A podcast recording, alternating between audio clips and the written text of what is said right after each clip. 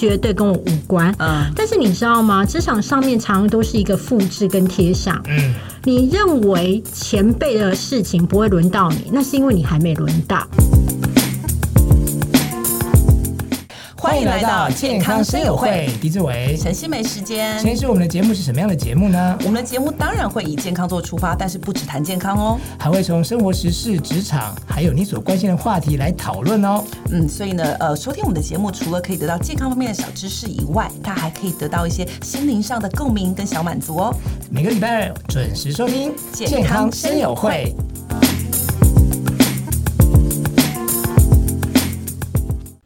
大家好，我是狄志伟，我是陈新梅，欢迎收听健康生友会。每个礼拜二在空中跟大家相见。我们今天要聊的是什么？我们今天要聊的，我们今天找来一位特别来宾，真的是特别来宾。你知道哈，就是我认识他多年，嗯，但我最近几年才发现说他是一个呃很有影响力的人。啊？怎么说？哦，很多职场的人都都把他视为视为那个。你要讲偶像吗？呃，视为 Bible 圣经这样子，他、欸、可以这样讲，因为呢，嗯、你知道，呃，他啊，就是每次在脸书上写一些名言，对职场的金句哈，嗯、我觉得我觉得看了就好有感觉啊。嗯，你是身为什么角色对这一个内容有感？嗯、是身为下属还是老板？因为我是我不是老板啊，也算啊，是就是主管，主管对，对，但是主管上面还有主管嘛，对对不对？所以我有我是从一个员工的角度。再看他所写的京剧，或者是一些，因为我们差不多年纪耶，我觉得他他有一些哲理哈。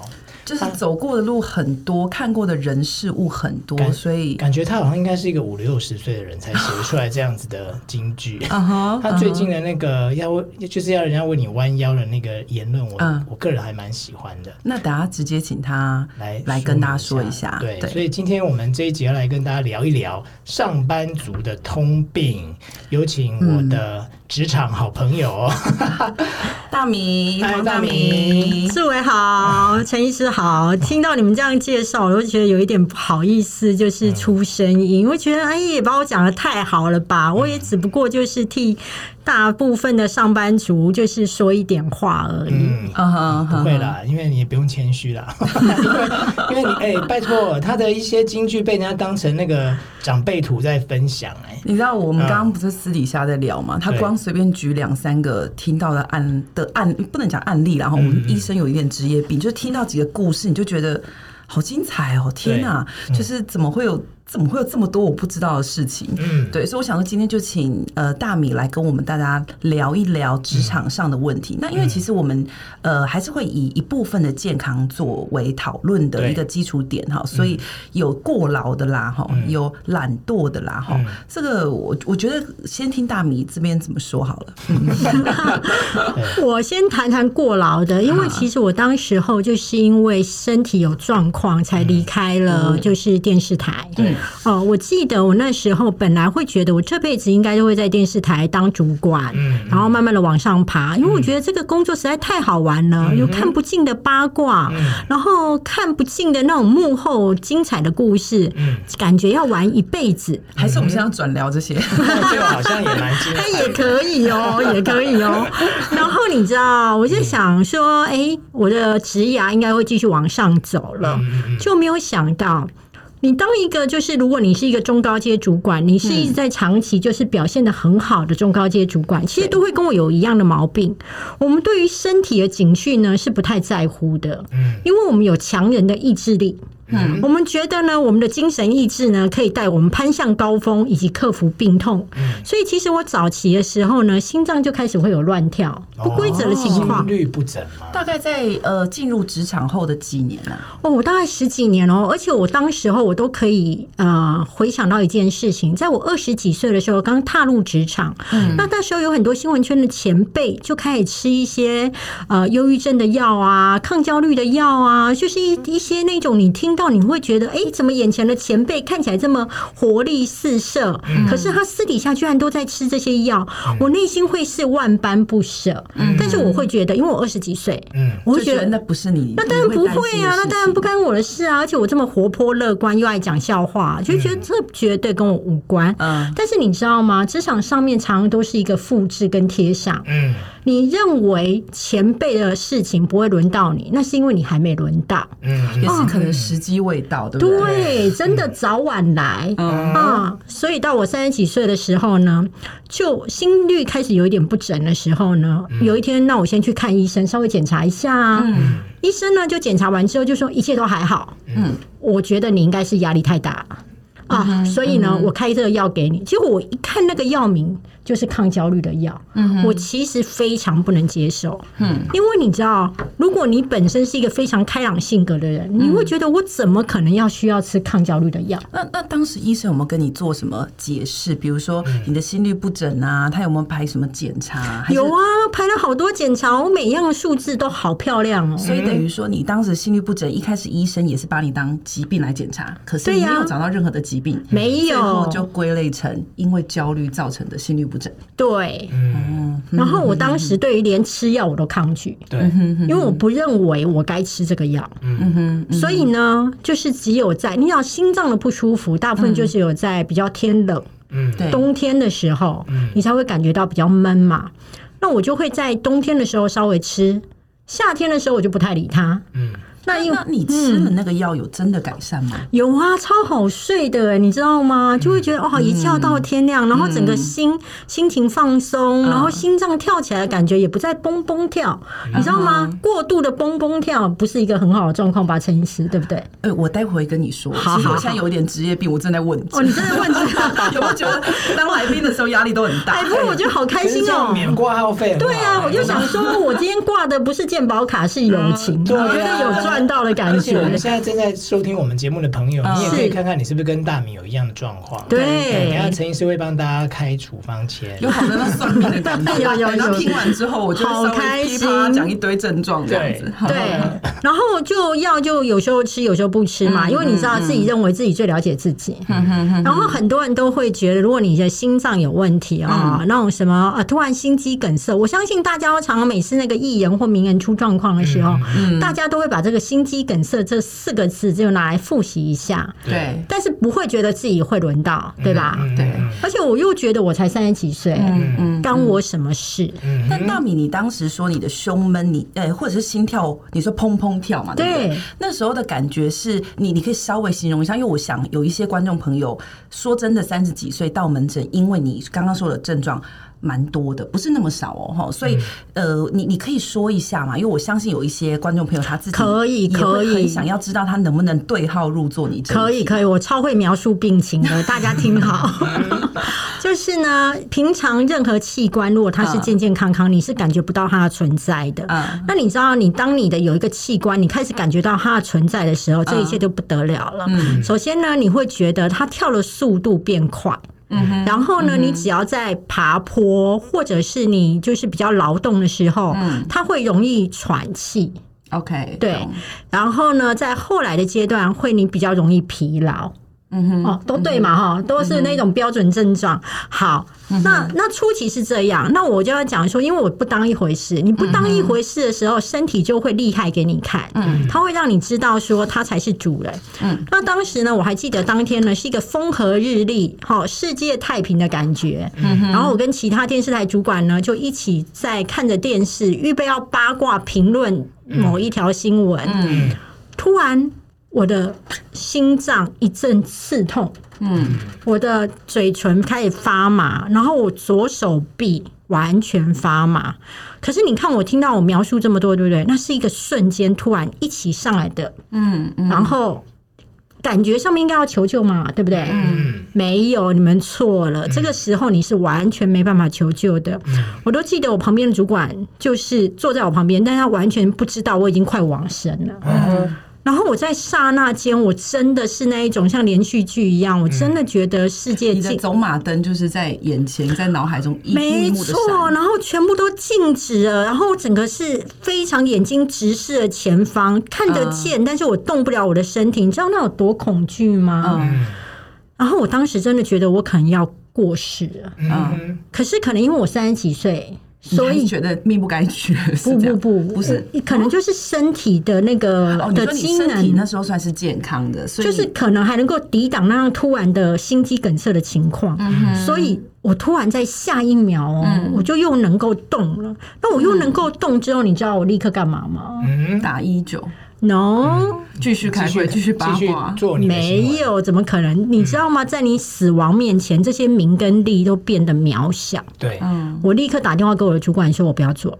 哦，你就马上辞职了？对，真的。因为你知道，你们没有经历过那一种快要死亡的感觉。你知道，我那时候真的是已经非常非常的害怕。然后我的主管还跟我说：“我主管不就吓一跳吗？”因为。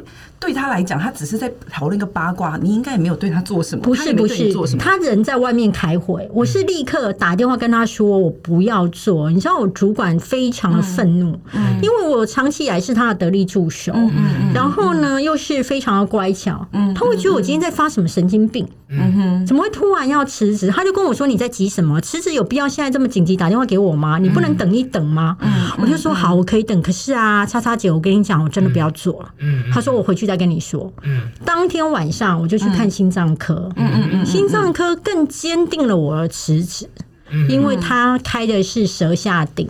哦，陈医师，你一定懂舌下定的意思吗？嗯，就代表说那个就是舌下定，就是指说啊，我们心其实我们通常会讲的那个心肌梗塞，它其实指的并不是你的心脏缺呃心脏的血液有什么问题，而是心脏外面我们所有的器官都需要血液去支持它嘛，心脏也一样，它指的其实是心脏这个重要的器官外面有一些支持性的小血液，这些血液塞住的时候，就会导致所谓的心肌梗塞。嗯，那这些小血液，我们要让他在呃，比如说紧急的时候，可以让他呃，这个赶快先有一点血液支持，就是开所谓的血管扩张或者是舌下定。所以舌下定的目目的当然会跟心肌梗塞的关联性比较高一点点，就它是感觉是紧急的。因为他刚刚的叙述，因为我们我们不没有在现场，也没有看到报告，但是他的叙述都是左侧的手的妈妈，对，还有嘴唇，然后左手臂，嗯哼哼。但是当然还是要看医生当时最后安排的什么检查，因为如果三十几岁一个没有呃，我们说心脏，因为其实我们刚刚讲的这种心肌梗塞，因为它在小血管，所以通常很多人是小血管有病变的时候，就是比如说呃，你被三高啊，你被高血压、高血糖、高血脂搞的很久的时间。所以你的血管早就已经是一个很脆弱的状态，这个时候心肌梗塞机会比较高。是，那当然你三十几岁又我看大米又瘦瘦的，基本上很很少这样瘦瘦的人，他三高的问题有一持续困扰他，而且才三十几岁，所以那时候的你说往直接是心肌梗塞的机会不高。嗯，但是我们提一个哦，就是确实有一种状态，就是当我们情绪在起伏很大，我不知道有没有以前那个嗯，很多人可能会看过电视连续剧这样演，就是。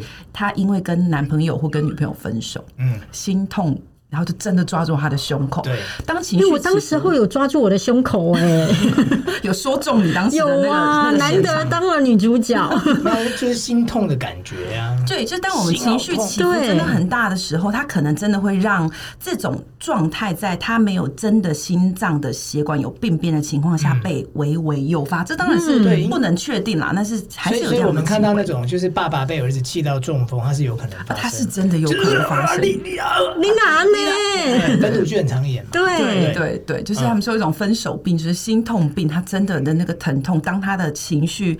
呃，真的承受不来的时候，他会用心心脏的这个心脏的血管来表示这个状态。那没关系，大米你继续说好。那后来我就是立刻就辞职了嘛。他真的辞职了，我真的辞职，而且我要跟大家分享一个我当时的判读，因为当时我主管会觉得，哎，还是很想留我，他就跟我说，那我不然我帮你调到比较轻轻松的部门，好吗？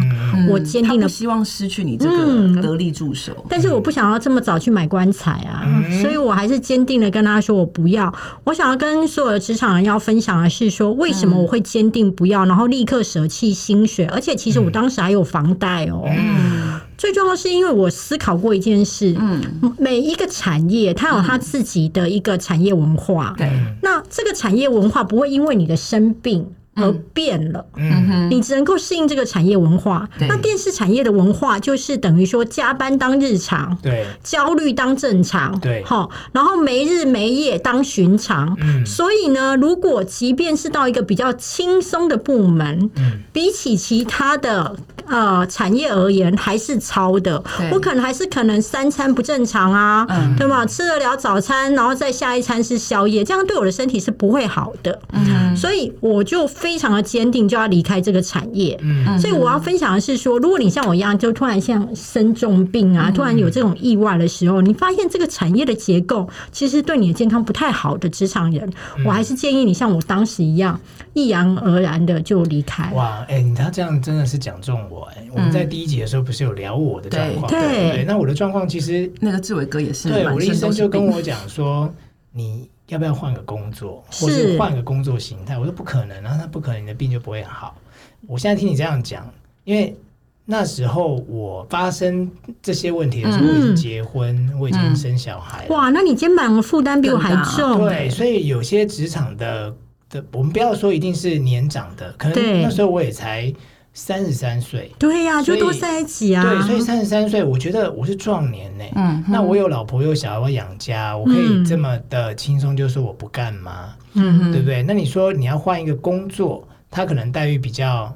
呃，你刚刚讲了三个寻常、日常、平常嘛，加班压力，还有就是没日没夜。对对，那这些状况其实，如果在我没有办法去改变的时候，嗯，那就只能等死嘛，陈医师。其实没有，我我我想要先呃插一下这个刚刚大米问的问题啊。其实我我相信，如果听到这里的。观众他会想到一件事情，嗯、是会不由自主联想过，因为刚刚其实志伟哥有提到，嗯、你会第一秒钟想到的是，我有一个家庭要养，对我有一整个很多的事情需要考虑，我不能说放就放，对。对，那不是每个人都像大米有那样的勇气，可以说放就放，嗯，所以很多人我猜会很想知道说放之。就放后面，嗯，会发生什么事？所以我想问两个，一个哎，应该说问三个，一个是当时你的心态心态变化，嗯。好。第二个是当时，因为我我刚刚听说有房贷的那个，那对我有房贷，还有我有孝养金哦，我很孝顺，呃，所以还有经济的压力。对，第三个是健康，最后出现什么变化？呃，第一个在心态上面，当我丢出这个辞呈的时候，嗯、你知道，当你的主管还在慰留你的时候，嗯、你一定要给主管面子，对，不能够说我不要，我不要，我不要，嗯，你一直讲我不要，我不要，你你现在是把他主管的尊严踩在脚底下。而且如果你还要走同一条路，同一些人事的时候，你就会很尴尬。而且他过去待我不薄，嗯，所以你知道吗？当主管在慰留你的时候，你正确的态度应该是说，我回去想想，嗯，我考虑看看，要不要想那是另外一回事，对，就是你还是要面子做给他，你面子一定要做到给他，嗯、所以我就回去想想。那既然已经回去想想，嗯、那就不能够高调的去找工作。嗯、其实我内心是已经坚定了啦。嗯、然后你要低调的找工作，这个时候很多那个职场人会觉得说啊，我好紧张，但是我不知道该怎么办。不会。基本上我是一个非常能够弯腰的人，嗯，哦，我就开始呢，就是偷偷的，我不会在脸书上面公开的，因为我要留面子给大家嘛。但是我会私底下私讯，如果你没有告诉别人你要找工作，别人是不知道你有这样的需求。当然，当然，而且别人会觉得你现在正在那种风光明媚的职场上坡路，你怎么可能想跳槽？嗯哼，所以我会私讯很多的长辈，或是说好朋友，嗯，但是我会啊，因为如果你直接跟长辈讲说，请你帮我找工作啊，或什么的，长辈可能会比较觉得说啊。那我有一点压力，对，嗯、感觉上你的经济问题变成我的问题，对，所以我一般来讲我不会这样讲，我都会说，哎、欸，叉叉哥，叉叉姐，嗯、哦，因为我的有一些状况，我离开电视产业了。嗯、那我知道你的人脉很广，嗯、哦，可以帮我留意看看哦，你的好朋友们有没有人需要，比如说公关媒体的操作啊，或者是需要就是这一方面适合我的工作。那如果你有留意到，你再帮我介绍。第一，我等于说不让我们两个成为二维对决。嗯嗯，所以我是用说，如果你有听到，你有知道，就帮帮我这样子。好，这是我一个比较积极的做法。对，那这个时候呢，就会有人约你出去说：“那我们来吃吃饭。”嗯哼，你知道吗？吃吃饭其实就是在面试。嗯哼，所以我就会去吃吃饭。你这时候绝对不能懒惰说：“哦，我不要去吃。”嗯哼，对。好，那就在这个吃吃饭的过程当中，我就找到下一家。可是这中间还没找到下一家的时候，其实我精神上是有焦虑的哦，因为我每个月不吃不喝也要五六万块。哦，对，因为有一些一定。基本要，而且我不想让我爸爸妈妈担心。嗯，嗯，你看又没有工作哈，啊，身体状况又出状况，然后你要想爸爸妈妈又担心你，我又多一个压力了。嗯，好，我就绝对都会睡不着，所以我没有让我爸爸妈妈知道。好，那那个时候那种经济上的压力我是有，所以我要奉劝所有的上班族，对，其实钱就是胆。对，对，你其实你平常买的任何奢侈品，它都没有办法帮你壮胆，它只能够帮你壮面子。嗯哼。可是呢，当你有存款的时候，你去盘点一下，如果你还有大概六个月的存款够你生活的话，你就会比较想说，好，没有关系，那我就可以赌一赌。而且如果你是六个月的存款，对，讲真的啦。那都是算在一种比较富足的情况的六个月。如果你缩衣节食，搞不好就可以用到八个月、十个月。嗯，所以呢，我认为就是上班族呢，千万不要说今天钱进来了哦，就赶快去大吃大喝。其实我认为存钱是很重要，存钱不仅是养胆，也是在养命。我觉得说的好好哦。嗯嗯，因为我我其实觉得很多人他们这个呃，尤其现在说真的，比如说你是一个住在台北市，你是。需要租屋的人，你手上的存款跟你的收入基本上几乎可以说是打平，很可怜了。超多月光族，上一次不是有个调查吗？不知道多少人就是其实存款都不到十万呢。但是真的会有一种矛盾现象，是因为当我的今天的手上我只剩下三千块，对，这三千块好像存起来没有意义，是花掉。好像可以让我突然很开心，为了我现在的快乐。对，所以呢，你就会陷在一个困局里头，就是因为你的存款都会每月光嘛，就是每一个月就全部都没。月光美少女，对，月光美少女。所以呢，你就越会被你这个工作绑死。没错。所以我觉得这个应该是假设，呃，已经进入高压，你真的有一天你觉得你已经认知了，你这个工作已经不适合你的时候，你要先做的第一个心理改变，就是我先有一个钱。你讲太好了，钱就是胆，没错没错，钱就是胆。所以当你有了钱，你有一个时间，你就可以给你自己控一个缓冲对，嗯、但那个时候你的，所以其实心态跟经济，我觉得你都真的那个时候调整的都相当好。因为我实在太想要活着了。那 那所以后来呢，活着的状状态怎么样？哦，我告诉你哦。嗯真的跟陈医师还有志伟哥分享，当我后来换到一般企业的时候，嗯、天哪，你知道吗？心脏就突然都一切都正常，你的你的嘴角的笑容就已经说明了一切，对，而且太夸张了，已经离这么久了。真的，我告诉你，真的。有改变，有，因为你知道那个心电图跑出来，嗯，我虽然看不懂，但是医生会告诉我说那个起伏的坡度，对，哦是比较好的，嗯嗯，然后我就会觉得安心，嗯，然后而。而且你知道吗？产业变的时候，你知道志伟哥，我们其实，在新闻圈是完全没有在午休的嘛？对，对不对？什么午休？这是什么东西啊？饭都还没吃嘞，午休。对，就是主管还要一直开会呢。所以呢，我去企业的时候，你知道吗？我第一次看到说中午时间啊，就是会关灯，你知道我有多吓一跳吗？我突然觉得怎么会有这么宁静的一个中午？我想说电灯坏掉了吗？整个公司为什么突然暗掉？然后怎么会这样？然后一开始还很焦虑，想说怎么没有人找我来开会？哎，这个时间我真的可以休息？我觉得为什么大家走路慢的跟乌龟一样？然后呢，整个那个节奏缓慢到我会觉得天哪，这些所有的忙碌。我只要一天就可以搞定，嗯，但是我要把它拆成三十天，免得被老板发现我二十九天在混。所以你知道，你就突然可以调很慢、很慢、很慢，然后你就可以好好的修身养性，嗯、下班去学个才艺，嗯、然后跟同事开始悠闲的团购。嗯，哎，所以你的呃身体健康跟心理健康都在换完工作就立刻得到改善。冬天的时候还是比较不行，冬天的时候还是会有一点感觉。对，可是随着就是换产业越久，就越来越健康。嗯，其实大米应该算是很快就警觉跟很快就做出改变的人。哦，应该是那个刺痛太刺痛了，及那个整个全身的麻，嗯哼，吓到我了。你算是成功有跳槽的人。对，为为什么会这样说？其实你知道，在我们门诊上啊，我其实刚刚一直想要听的是，他有没有因为第一个呃工作留下后遗症？这后遗症不是指心身体的真正的后遗症，而是身体的一些因为压力久了之后所留下的一些小病痛，一直甩不掉。有人会这样。你知道，像我我的门诊啊，我门诊有分很很多种族群。嗯，其中有个很特别的族群，就是工作，呃，你你可以感觉出来，他在他们这个工作已经做了十来年。嗯哼，那这十来年工作，也看得出来，他应该是公司的主管，就算他没就是蛮厉害的，就是也是蛮厉害的，但是就会在大约三十五到四十五的这个中间是就出问题，很容易呀。那你知道吗？呃呃，其实我要讲的是说，这个时期哈，他们的问题很多都是因为像我自己的门诊有一点不好挂了哈，所以通常会来跟要看名医都比较不好挂。我了解，就是所以会通常我我的判断都是这个人会到我的门诊，他会持续的调理他身体一段时间，嗯、就是他真的有很强烈的需求，宁、嗯、可要每一个礼拜请假，他也一定要来做这件事情。所以这已经算很严重的病人。是，那你知道，其实当我们身体在一个高度压力，其实有个很可。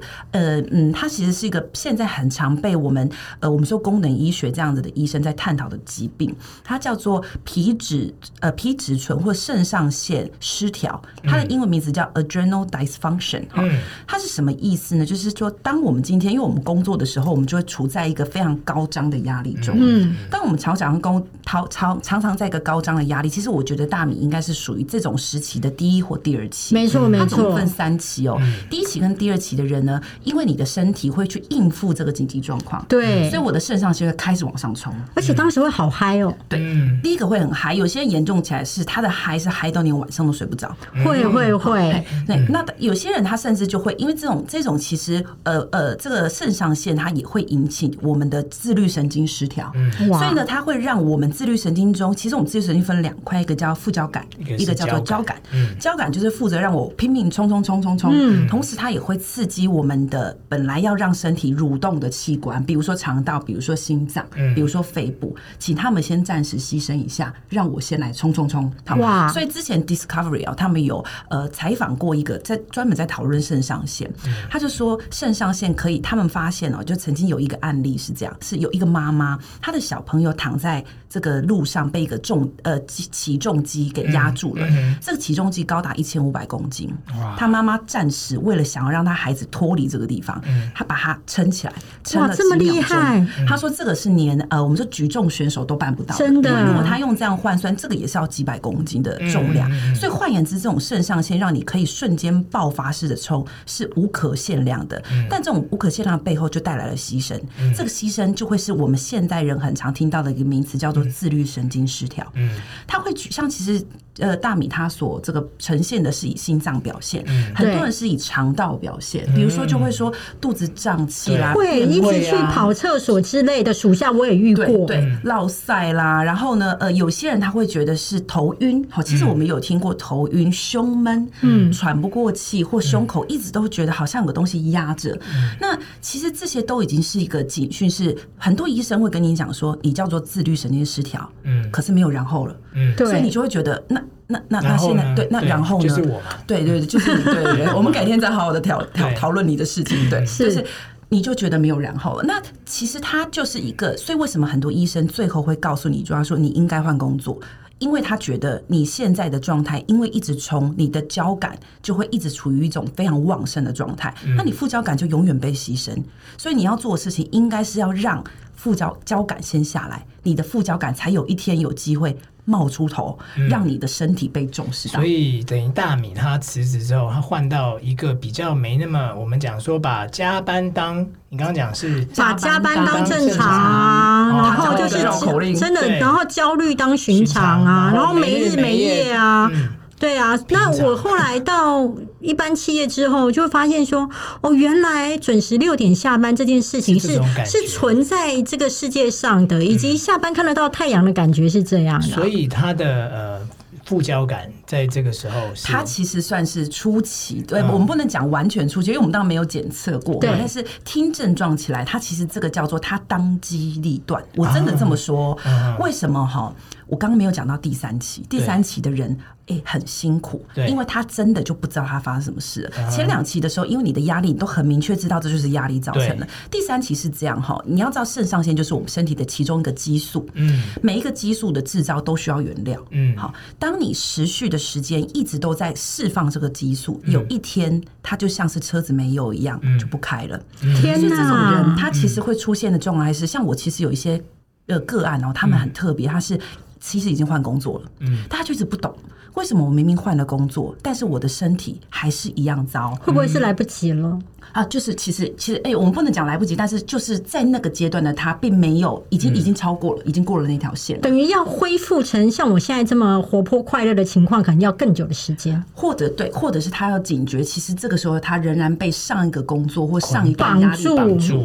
那这种时期的人哦，我们真的如果去从呃，他我们会从很特殊的检测，是从唾液中去看他的皮脂皮脂醇的浓度，嗯，它会低到全部都是低的。那你说全部是低的也没不好啊，我们不是都说。交感会让你很痛苦，副交感让你很好。嗯嗯、那你全部都是低的，你不就等于副交感冒出头了吗？嗯、其实不是，我们身体其实会需要在白天。如果你去回想哈，通常我们一般人在呃，我们讲很健康的人哈，你在一般的白天到中午，你的精神状况会比较好。对，好，对。到了慢慢到了，因为大米算健康了，它现在大概已经调试的蛮蛮好的。到了下午或晚上，甚至到傍晚的时候，你就会自己有一种嗯，我觉得我蛮舒服，我好像可以去入睡。那我再撑一下，撑到。真的晚上就去睡，嗯、这个时候其实我们身体是有被我们刚刚讲的肾上腺给驱动。嗯、我们去真的去看一天一个正常的人哦，他的白天的肾上腺是会自己上升，那叫做自发性的上升。嗯，到了晚上傍晚会逐渐下降，然后我们就觉得哎、嗯，这个下降的感觉可以睡觉了。没错没错。但是当你到了第三期，也就是你的肾上腺已经严重的被耗损掉的时候，你会从早上到晚上都是低的。所以你知道会发生什么现象？很多人的表现是，他会告诉你说：“我早上都提不起精神，我不知道我是睡不好还是怎么样，但是我就觉得我很疲倦。但是我到了晚上的时候，我精神特别好。”嗯，有些人会这么说。对，嗯，对，有过这样的阶段。对，如果你到了这种状态，或是你就是这种状态，或你正在处于这种状态的时候。它比大米这个更严重，因为代表你已经烧光光。可怕！这个时候，他的他的他的失眠，或许从头到尾都不是因为。今天的压力太大，明天压力，而是你要从根本去调。嗯，这个时候的你可能就要真的下定决心，像刚刚讲的嘛，你要先存钱嘛，对你要有你的规划嘛，嗯、你要开始做你生活上你的下一份工作的跳板嘛。嗯、这些动作，我觉得你就要呃刻不容缓的马上开始做，嗯、因为这个时候的你或许放个假可以有改善，但以我们常常看诊的经验，嗯，改善不大。嗯，真的啊，只是放个假稍微松弛一下没办法。我的状况、啊、有，我看到你刚才放空。感觉就是好像没有问诊，就是没有刚刚他的人生走马灯在跑啦。我是觉得说，我觉得那我这已经烧光了嘛，我没有油啦。因为因为我我二十几年我还是没有改变我的工作跟生活。对，那等于是说 always 在那里，就像陀螺一样在打转。对，所以呃呃，我觉得相对之下，你你讲的我是越听越觉得害怕。对对，我想要分享就是说，比如说像志伟，他会一直在这一份工作，一定就是非常喜欢嘛，就跟我当年一样。所以呢，以前呢，我只要听到别人说他很热爱工作，嗯，因为我自己也是这样的人，我都会觉得天哪，志同道合，嗯，我们就是一起要在工作上面一起奋斗啊。然后对于那些懒惰的人，我超不屑的，那种绩效不达标，我会觉得怎么可能会有脸来上上班。嗯，但是呢，我现在呢，只要听到别人讲说他非常热爱一份工作的时候，其实我很害怕，而且我会跟他说，你要注意身体健康，对，因为你会忘了休息，然后你的精神带着你太往前冲了。所以我觉得很多中高阶如果表现的很好的人，其实都会有这样的问题。对，我觉得其实现在职场上分成两种极端，一种就是热爱工作跟投入工作，嗯，但是另一种，我觉得如果有机会，我们可以再跟大米聊聊另一种状态，就是另一种叫做我其实超不热爱这份工作，以及打混摸鱼，就是求平安，求可以过关，求可以年年过，看老板能不能都不要发现你是属于这种打混型，就是冗员当中，就是他喜欢就是。呃，绩效可能不用太好，但是他的副业发展的很好的那一种人，嗯，对，所以呃，应该说我们。这一集啦，对，我们讲的是身体上面的状况，是要讲的是过度打拼、过度热爱工作的人，可能过劳啦，哈，或者是说这个工作的确带给你很大的压力，造成身体上面的健康的问题。是，那我觉得陈医师刚刚也说的很好，他有做了分析嘛，就有时候你真的有什么病痛，或是有什么毛病是查不出原因，对，就是我们讲结构性的问题查都是正常的，对，那就是功能性出了异常，对，就好像我自己觉得我也很清楚我的问题在哪里，可是我没办法解决，